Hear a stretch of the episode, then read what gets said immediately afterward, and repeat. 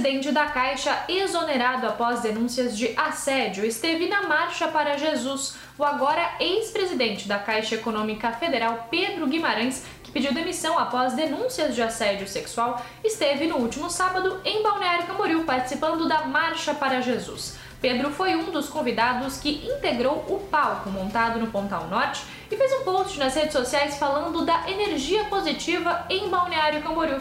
O escândalo estourou na terça-feira depois que o portal Metrópolis revelou denúncias de funcionárias da Caixa que acusam Pedro de assédio sexual.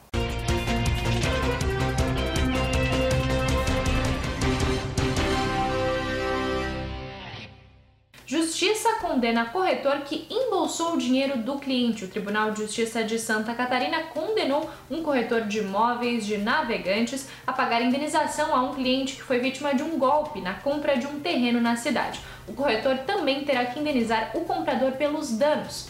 A vítima negociou um imóvel direto com um corretor que não repassou o valor para o dono do terreno. BC lidera ranking nacional de padrão de vida e sustentabilidade. Balneário Camboriú foi considerada a melhor cidade do Brasil quando o assunto é padrão de vida e sustentabilidade. O ranking foi publicado pela revista Isto É e leva em conta cidades médias brasileiras. O resultado foi publicado nesta quarta-feira e traz a cidade em sétimo lugar geral na classificação quando se considera todas as cidades brasileiras de médio porte.